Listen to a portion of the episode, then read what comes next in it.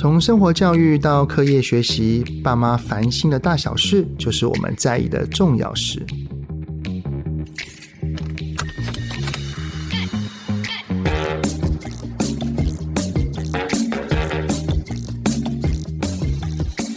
各位听友们，你们好，欢迎收听亲子天下 Podcast 节目《爸妈烦什么》，我是主持人、亲子教育讲师魏玮之泽爸。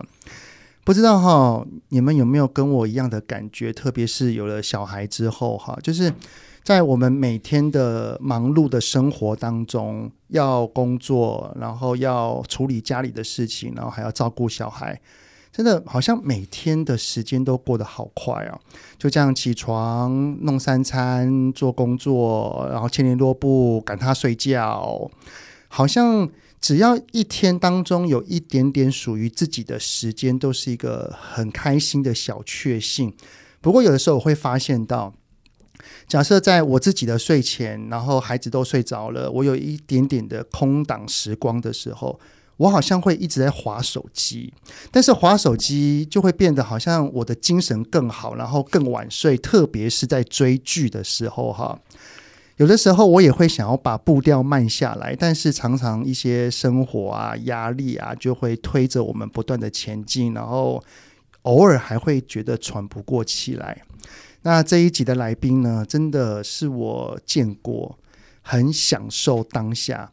然后沉浸在慢步调的智商心理师，同时呢也是畅销书作家。让我们欢迎胡展告老师，欢迎展告。Hello，泽爸好，大家好。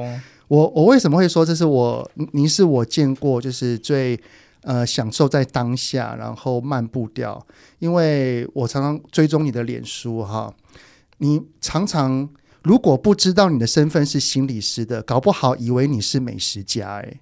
因为有很多吃的照片，对不对？真的，他就觉得，哎，你今天是不是哪一个美食评论员，又到哪家餐厅了，等等的哈。所以你在无时无刻都是能够专注在当下的嘛？你自己觉得你的状态？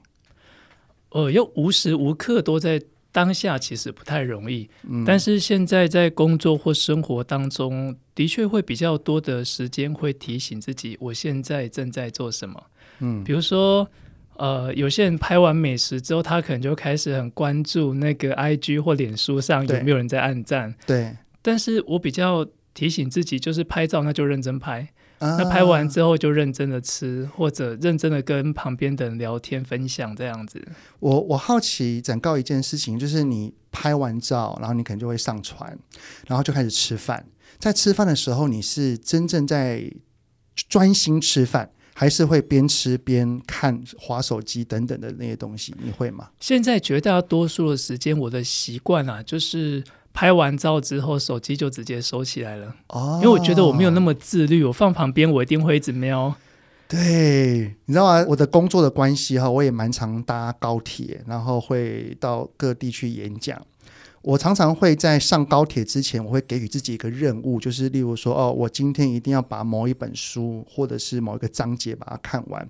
但是很奇妙哈，我在我在翻阅书的时候，我觉得我有幻听，就是我就觉得说，好像我的手机在震动，嗯嗯，我我都都想去看一下，哎，刚刚是不是有震动啊？哎，没有哎，然后看一下有没有赖传给我，哎，没有哎，哎，那刚刚这种感觉是什么？是不是？呃，已经处于那种大脑已经没有办法去专注了，你觉得呢？对啊，其实我觉得用三 C 这件事情，我我常常有两个形容，第一个就是我们的专注力被它绑架，对、嗯，因为太多的铃声或震动会让我们制约啊，就会觉得哎、嗯，有一个讯息进来，我应该去看一下。对，第二个我觉得更可怕的就是，呃，以前。可能我那个年代，我那个年代，什么叫你那个年代？我那个年代，你看哦，我应该比你高几梯啦。呃，学长对不对？对 对对、呃。同学如果在学校发生纷争啊，嗯，呃，礼拜六、礼拜日至少是休兵状态。哦，是没事嘛，对不对？哦，现在战场会延伸到家里、哦，没有错。晚上，然后六日，其实奈的群组里面不断的在有各种纷争。嗯，所以我觉得三 C 好像是一种。呃，会把每一个缝隙都填满，还其实蛮可怕的一件一件事情。所以是是不是会让我们的生活更加焦虑感？会提升。是啊，因为你想，光我们刚刚讲的那个战场延伸到礼拜五晚上、礼拜六、礼拜日，那每一个讯息进来，其实都会让我们觉得很焦虑。嗯，那刚刚像说搭高铁这这件事情，我自己也在学习，就是上高铁前就把最后要回的讯息就回完，放在包包里面。那有时候我也会有那种觉得，诶，我应该拿起来看一下，或者它真的有震动。对。可是我常常会问自己，就是有重要到我需要现在一定要回吗？或一定要看吗？对，有重要到这样吗？好像没有。嗯，那没有的话，我可不可以练习再玩个五分钟再看？哦，那五分钟、十分钟、十五分钟，慢慢的就会觉得，那下一张再看好了。哦，就是这个练习自己不要去被制约，然后。延长那个我要去翻的那个时间，慢慢从五分钟到十分钟这样子慢慢练，搞不好就会越来越长。嗯，就是能够觉察到自己有一个冲动，嗯，然后感觉到这个冲动来的时候，自己想要做什么。接下来问问自己，我有没有机会可以按个暂停键，慢一点点，再慢一点点。了解。那之所以会跟展誥聊到这边哈，是因为展誥你那个在亲子天下这边有出了一个线上的课程，名称叫做胡展誥的身心平和调节课，十个练习拆解焦虑、松绑压力，不让内耗拖垮你。我这个名字还蛮长的，但是里面的每一个字都是关键，真的好像哪哪一个删掉都觉得很可惜哈。那展告，你是从什么时候开始会想要把这个，也不是说步调慢下来，而是开始在每一个时刻想要去专注在当下的？嗯，你你以前就这样吗？呃，一开始的时候，泽爸问了我一个，呃，应该说在介绍我的时候，就说你认识我是一个非常活在当下的人，对。但实际上，我觉得我的性格还蛮焦虑的，就是很多事情我一定要超前部署好几步。嗯比如说，我跟泽爸约九点在中山站见好了，然后我就会觉得我一定要八点半就到，我不要让你等我。那为了八点半到，我就会觉得那我应该八点二十先到，我才能够等八点半在那边等你。然后呢，我应该七点五十出门。所以你你现在依然是这个性格吗？还是这是以前的你？现在会缩短，现在会缩短，但实际上就是我的性格是一个很焦虑的人。所以做很多事情，我很难在当下，就是比如说我考上高中，我就会觉得哈，接下来三年要考大学，所以我通常不会那么快的觉得开心或享受在那个成就里面。嗯，那一直到。好多年前吧，在要拜脸书有一个功能，我现在讲脸书都觉得 年轻人已经不用脸书了。他说我们都用 IG 呢。对对对对对，呃，脸书有一个功能叫做历史上的今天。对对对对对。然后有一段时间我就发现这件事情不是才发生过没多久吗？可是脸书上显示的是九年前，哦，十年前。那我突然发现，那这九年内我在做什么？我印象没有那么深刻。那人生有多少个九年跟十年就可以这样挥霍过去的？我从这个功能开始提醒自己，好好的慢下来。也就是说，呃，虽然三 C 让我们焦虑了，不过三 C 也让你有了这个提醒。它让我感觉到，我好像每一天都在忙一些事，嗯，但是我好像就是为了那个忙而忙，而没有好好的去体验。呃，生活到底发生了什么重要或精彩的事情？对，因为我记得上一次我们有一个小小的聚会，哦，因为我们的好朋友，对，就是志恒老师，在志恒家，我们在他家。然后我还记得那时候我跟你小小聊了一下，呃，在那一次的聊天当中，我就记得你说你现在会开始把你的工作慢慢的减少。然后你一定要一天或一个礼拜要有一个时间是属于你自己，你甚至会安排你自己每天都外出走路多少一万步，是不是？五千到一万步，你现在还是维持的吗？当然，当然。其实每天呢都能够抽出一点时间去走走路，我觉得对于现在人的生活蛮不容易的，因为。很多的人如果有了空档，可能就会想要追个剧，或是想要躺着滑一滑、打打电动。所以，呃，当展告你看到了过往，觉得说哇，怎么这个九年过这么快？你当时有做了什么样的刻意练习来让自己的步调慢下来，专注于当下？我印象当中，当时候做的事情就是慢下来，然后提醒自己啊、呃，每天当中找个两到三件事情，然后专注的去做它。嗯，比如说，我就说跟家人吃饭的时候，就是非常专心的跟他们吃饭，对，听他们说话。呃，洗澡的时候呢，就是很专心的去感觉到那个水淋到身体，那个洗澡的过程。啊，因为我觉得好像脑袋里面永远都处在一种一心多用的状态，就是我在做这件事，然后我立刻就在思考下一件事情要做什么。所以我刻意的让这样子的状况有机会在一天当中两到三次被暂停下来。其实这个刚刚讲的一心多用，很多的家长也可能会不小心落入这样子的状态里面。例如说，我明明在陪孩子玩，但是我在想等一下的工作要怎么做。是啊、呃，我等我我明明是在跟孩子做一些什么事情，但是我的大脑已经在想，我等一下的晚餐要煮哪一些的步骤。对，那呃，但是其实以现在的人来看，我觉得一心多用的人是非常非常多的。那对于一个人的影响会是什么？好，其实对现代人来讲，包括我在各个单位开课谈一心多用的时候，很多人都会抗议啊，他会觉得现在时间这么少，嗯、事情那么多，那当然要一心多用。诶，而且现在啊，我后来才发现。很多人追剧都是用一点五倍或两倍速在看呢。对啊，对啊，因为没有时间。嗯嗯，好像连那个享受追剧这件事情都很要求效率，因为有好多剧想看，这样不会很焦虑吗？有的时候会有一点。哦哦哦，我我是没有啦，但是我是听到有些人是这样，而且还不少人，我是有点讶异的。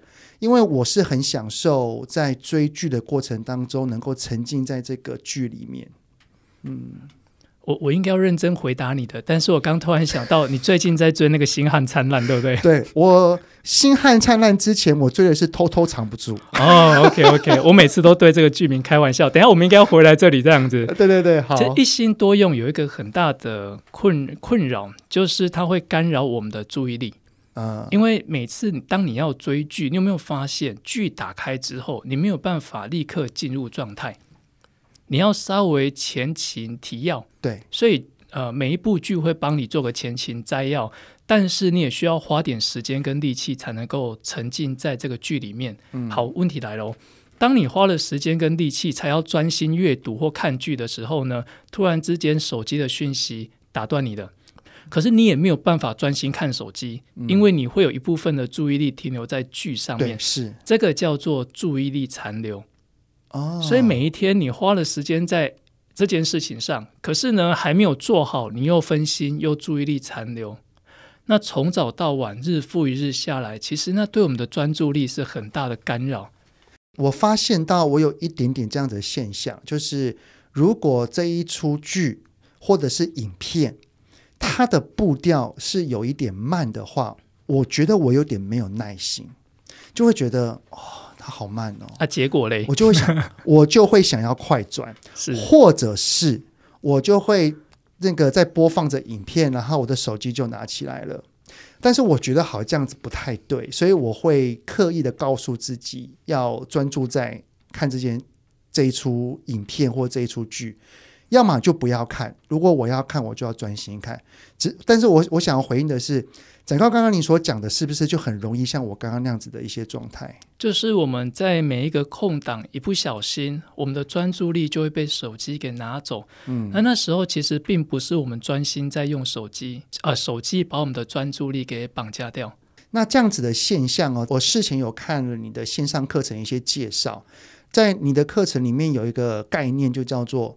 不是压力让人过不去，而是内耗把自己推入黑洞。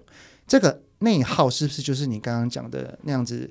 呃，很多的事情的专注力就开始被分散掉，等等的这些状况。OK，我们刚在谈的一心多用，比较像是泽爸你现在提到的。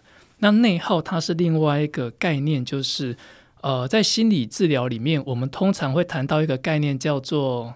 内在运作机制是，但简单来讲，就是一个人他怎么看待世界，怎么跟自己对话，对，还有怎么呃预期未来这件事。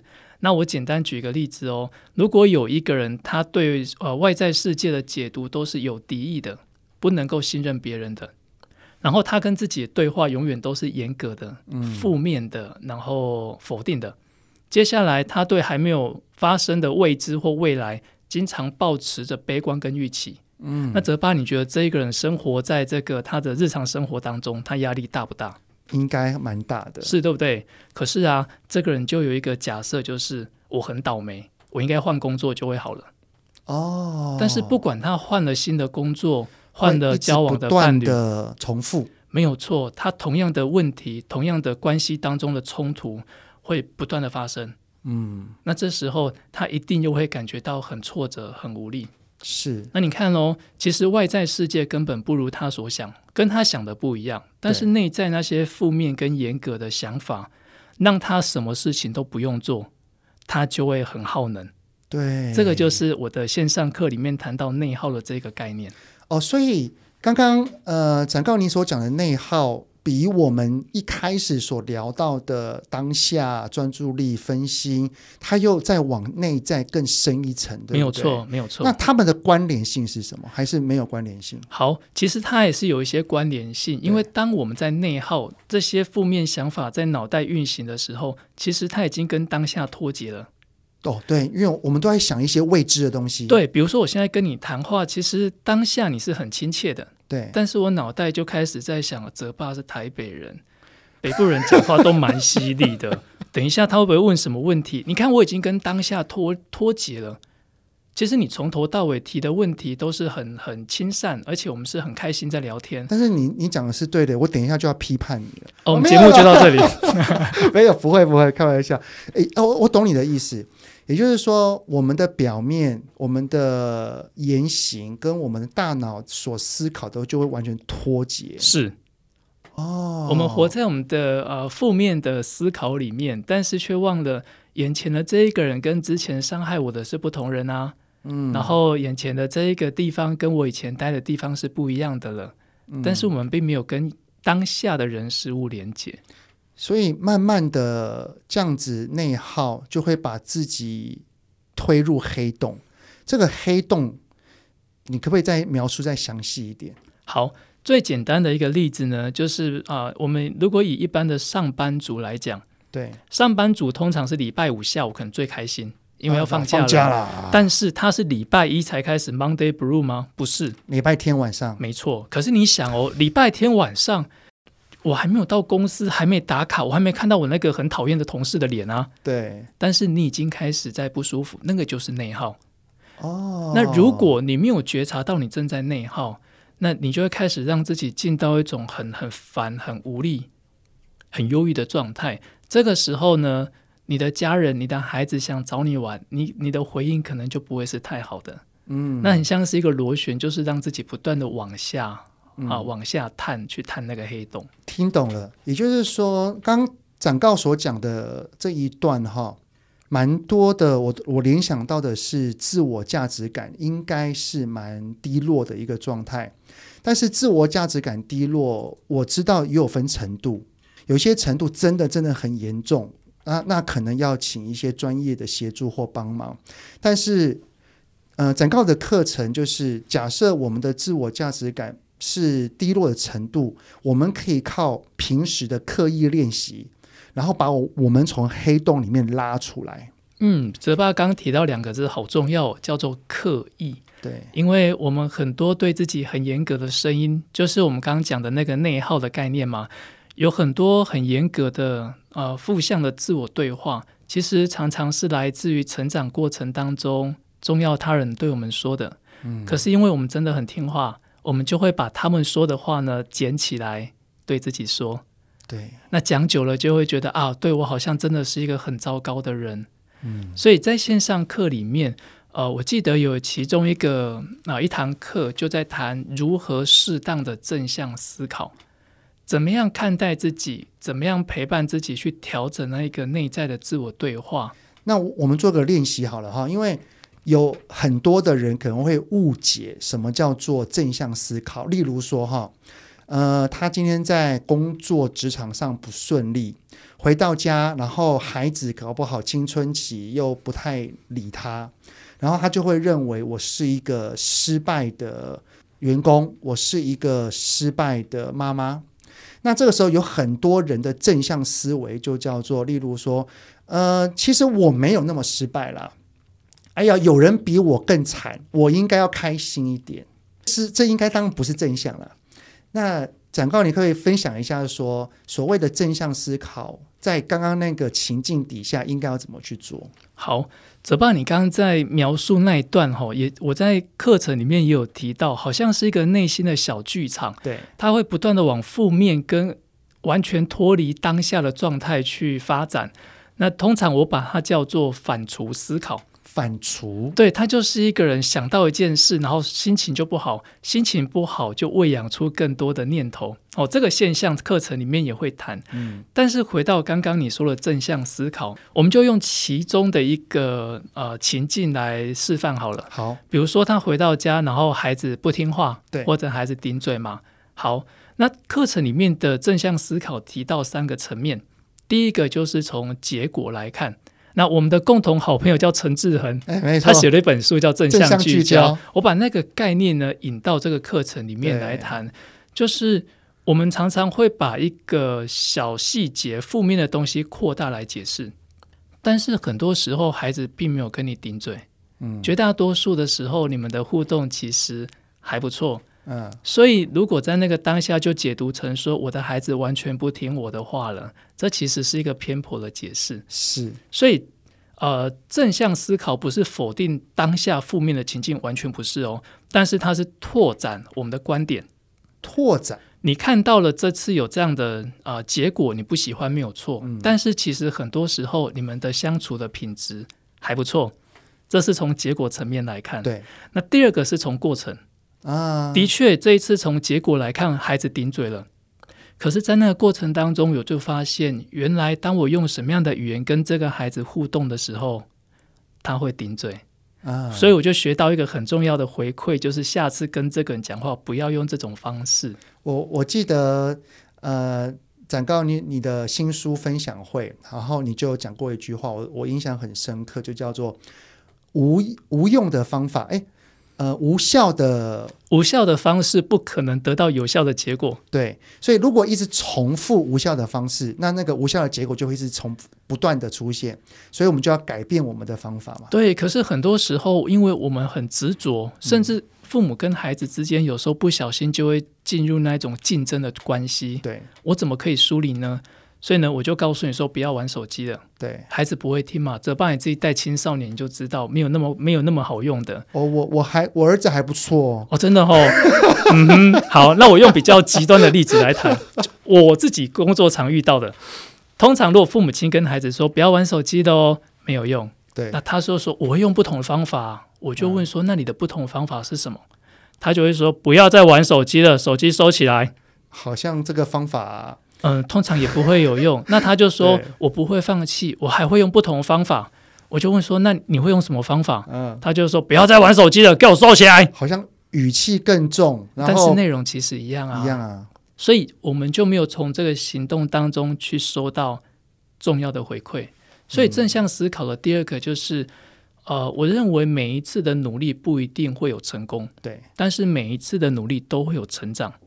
哦，因为你会从当中收到有效跟无效的行动策略，嗯，那有效的就多做，无效的就尽量避免。不过这个需要家长要有意识的发现，并且愿意去尝试不同的方法。这个愿意很重要，因为有些家长不愿意，然后也没有发现，就只会一直责怪孩子。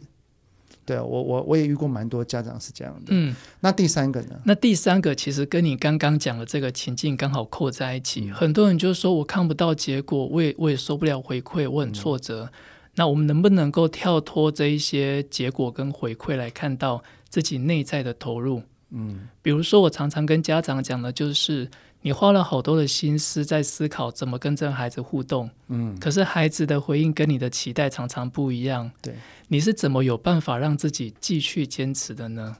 哦，看到这个过程当中，嗯，他的坚持的自己的努力不不懈。然后每次孩子这么讲的时候，我发现你也试着去安顿自己的内在，你怎么有办法办到这件事？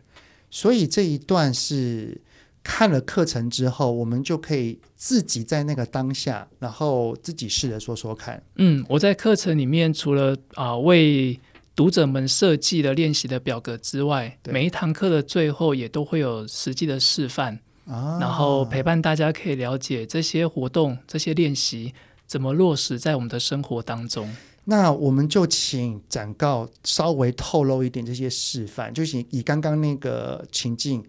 已经精疲力竭回到家，然后这位妈妈想要跟孩子做一些管教的动作，但是孩子回回嘴顶嘴，然后他很受伤。那我们如何透过刚刚那个一二三来来给自己一些正向的思维？好啊，呃，通常如果依照惯性，我们可能就会去踹孩子房间的门，给我出来，然后呢，断网。对呀、啊，但是结果是什么？我们都很清楚，所以。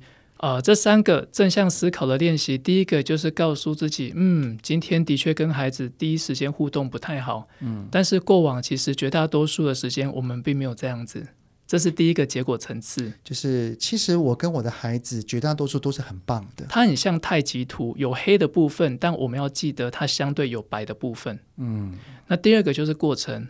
哦，我知道，原来在这样的情况底下，我也累，他也不舒服，这个时候我。急着去问他某些事情，通常结果不太好，这就是回馈。嗯，那我知道，呃，下次要问这件事情，我可以试着找不同的情境或不同的方法去问问他。对，这就是回馈，嗯，所以至少我不会重复无效的行为。懂了。第三个，第三个就是，对啊，他的回应的确让我不舒服，但是我还蛮欣赏自己下班这么累了，我还愿意。去关心孩子，嗯，然后我也很佩服我自己，其实我快爆炸了，嗯，但是我还是可以提醒自己，这时候去找他吵架没有好的结果，对啊，当一个父母亲，我真的蛮不简单的，对，这就是这三个层次。是，是。我我刚听完哈，其实展告的这个课程，我觉得会给。忙碌生活、压力又很大的爸爸妈妈们的内心注入一一股暖流，哎，这个其实是不是就是蛮常所听到的关照自己、照顾好自己？嗯，那那个关注自己，我觉得通常要有一些具体的面向，嗯、所以呃，这一系列课程就像刚刚我们提到的正向思考，其实它必须要有一些具体的方法或原则。而不只是变成是一种口号，就是说爱自己啊，对，或者甚至最多人习惯用的就是大量的吃东西啊，吃东西没有不好，但是我常常觉得那比较像是短暂而有效。可是如果你经常不舒服就吃东西，那长期累积下来，对我们的身体健康可能又会是另外一种伤害。是。只是在这个忙碌的生活当中，哈，不管是刚刚讲的举例是对孩子，然后可能伴侣，我们也看他就是觉得很烦。然后如果家中又是三代同堂，爸爸妈妈又在那边念说啊，你怎么教小孩的？巴拉巴拉巴拉巴拉，这些其实对于一个人而言，哈，都是一种压力。那这个压力在现在忙碌的世界当中，其实压力真的很难去避免它。那我想要询问的是说，哈，这一堂课可能会让一个人懂得如何去把自己给照顾好，如何多去关关照自己。但是什么样的人，他有怎么样的警觉，觉得我现在日常生活当中的焦虑感、压力感已经带给我一些内在的不舒适了？可能会有哪些征兆是适合来听听展告你的这个课程，给自己内在一个放松的？嗯。其实压力是生活当中很重要的一个反应。嗯，如果没有压力，我们可能很快就会被淘汰掉，因为我们没有预期到啊，有危机来了要处理，对不对？对。所以压力本身其实不是问题，但是当我们经常处在一种高压的状态里面呢，呃，有几个很明显的症状一定会先出现。第一个就是你的饮食，要么吃不下，要么吃太多。哦。接下来睡眠。睡不好，睡不好，呃，睡不好有几种哦，一种是不好入睡，对，一种是睡眠，虽然你有睡着，但是睡睡醒醒就是很浅眠。对，接下来睡醒之后，人觉得没有那种很很有呃轻松，或者没有那种很有元气的感觉。我最近会这样哎、欸，但是我都是起来尿尿哦，那可能跟另外一个主题有关。哦，就是睡前不要喝太多水了。对对对对对。哦，饮食、睡眠还有呢？然后比如说情绪很容易有很大的波动啊，觉得很低落，或者觉得很容易生气、很容易挫折，情绪比较大的波动。嗯、然后比如说变得很容易健忘，拿着手机找手机。手机一摸不到，就整个很慌很焦虑。对，其实握在手里面，然后一直在问说我的手机到底在哪里。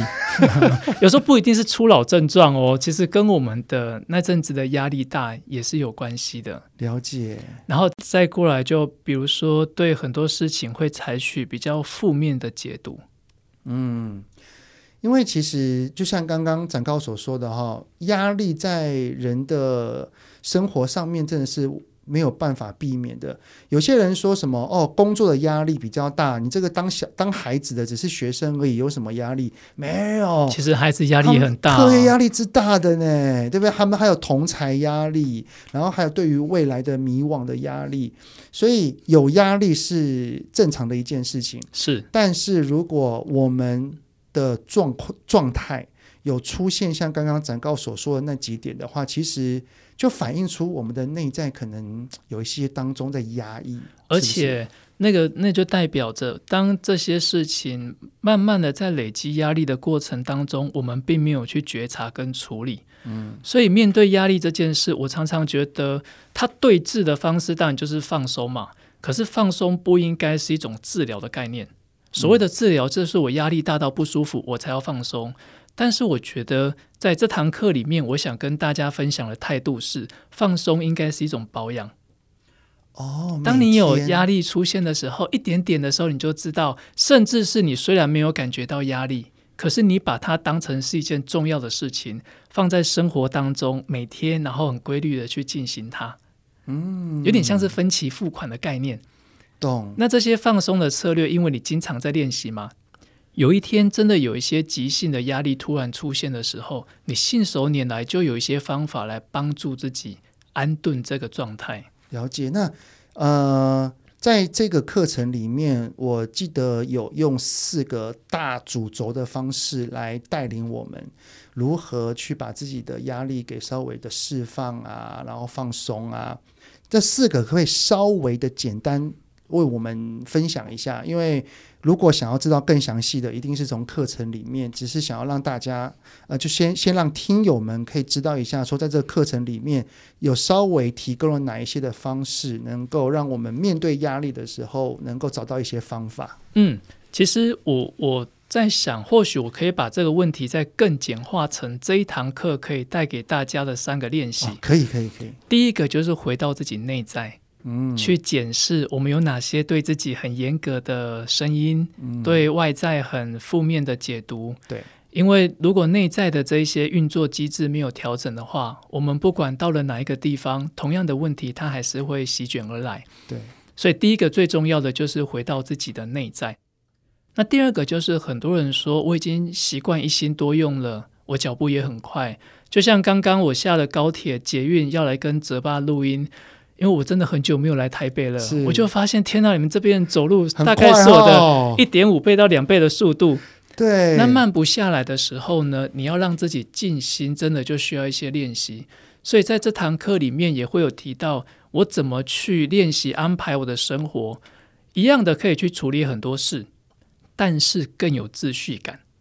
我常常觉得人不怕忙，人怕的是乱。啊，乱的时候就会觉得很没有秩序感，会不舒服。我们也的那种掌掌控感也会很不知所措哈。对，如何有这个秩序感？甚至在课程当中会有呃两段音频录音档案，是引导大家如何静心的。对，那你跟就是你可以在生活当中需要的时候就经常播放来陪伴自己。这两个音档有一个是提升专注，对，然后另外一个是呼吸放松。提升专注，它最适合用在你在工作状态，可是你发现有点心烦意乱，那它就可以让你在当下简短的就让自己专注下来。嗯，那另外一个呼吸放松比较适合在你午休或者晚上想睡觉的时候，它可以陪伴自己放松。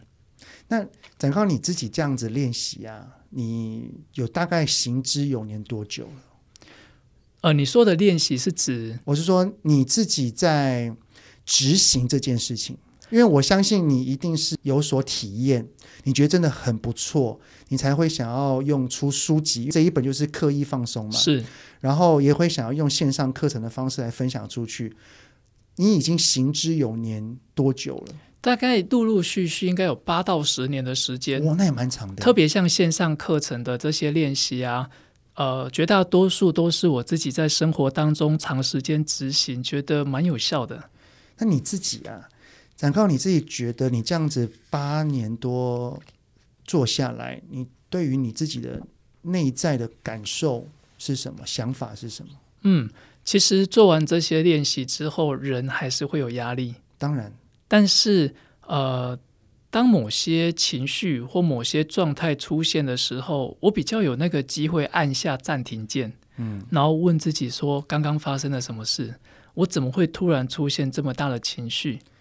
就是你，呃，能够对于情绪上来的敏锐度是有提升的，敏锐度提升，然后觉察常常就比较是改变的开端。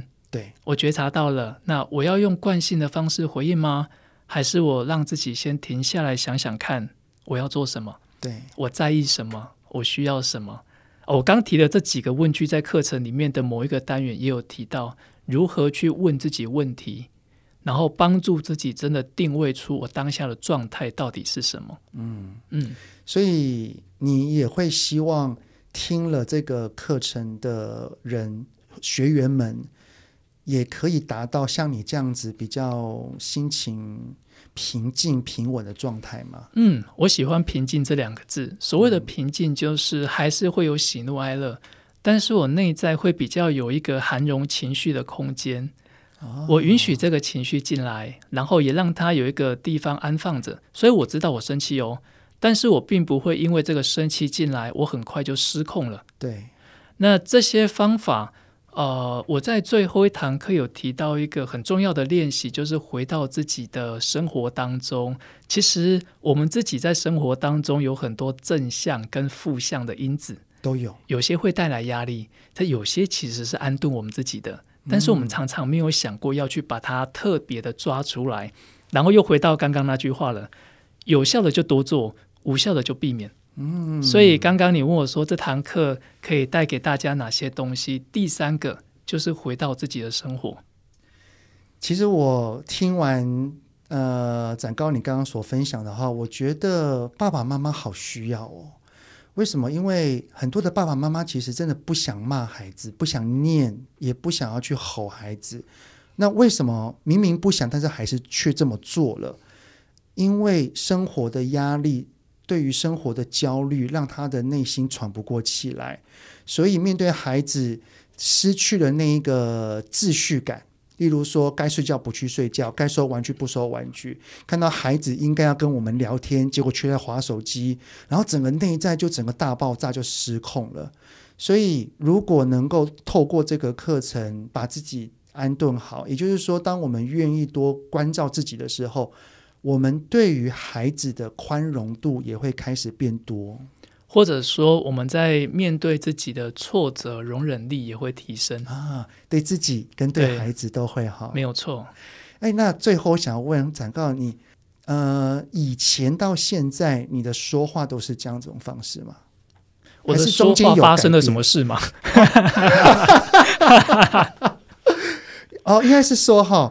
呃，我们大概录了三十四十分钟的情况底下，其实我感觉到跟你对话是很舒服的一件事情。那这个舒服，其实并不是每一个人都办得到，因为有些人说话很急促，有些人说话很呃很跳跃，但是讲告你的说话就是很平稳，然后很舒服，然后听的人很放松，而且又言之有物。所以，我只是好奇，你以前就是这么老成？没有，不是老成啊，就你以前讲话就是这样吗？还是你是做有一个转变的？呃，绝大多数的时候我说话还是快的，对，特别是以前讲话会非常的快，是。但是后来因为有一些机会上广播啊、录节目，我常常会回过头去听自己的声音，啊、其实那是一件很痛苦的事哦。老实讲，我不我没有那么喜欢听我自己，对不对？其实很多人都是，但是我有发现，当我讲话那么快的时候，我担心别人啊、呃、不等我吗？还是我担心我没有把我的话好好的表达清楚，所以就会变得快。嗯、所以那个快的背后，其实有一个情绪叫做急跟焦虑。啊，那后来每一次我在说话之前，都我会问自己一件事情，就是我现在内在的状态是平静的吗？如果没有，那用各种方式让自己可以稍微稳定下来。哦，那讲久之后，我也发现我还蛮喜欢这样子说话的步调。了解，就变成这样子的哦，这就是有意识的觉察跟刻意练习，是没有错。嗯，不过能够透过觉察跟练习而达到平稳的说话，其实也是来自于你有透过这八年来的练习，让你的内在是平稳的。是，我相信都是相辅相成的啦。所以今天如果听到这一集的爸爸妈妈们，如果希望能够好好的关爱自己，好好的对孩子有平稳的方式去跟他们说话，展告的这个课程哈，我觉得会很适合每位爸爸妈妈，特别是忙碌的生活的过程当中。如果希望能够跟孩子有一个很平和的互动，那我们就透过这一个胡展告的身心平和调节课，然后里面有十个练习练习，然后还有两个音频哈，我相信都可以帮助非常多的爸爸妈妈的。好，非常谢谢展告这一次的莅临，谢谢泽爸，谢谢大家。今天推荐展告老师的线上课程呢，我相信对于非常多的家长们一定有很多的帮助。那爸妈烦什么的听友们呢，就有一个专属的优惠折扣，现在只要在预购期间输入 B。M 一五零啊，B M 一五零就是展告的课程呢，就可以立刻享有一百五十元的折抵哦。这方面的优惠也都会放在节目的资讯栏里面，有兴趣的也都可以去参考。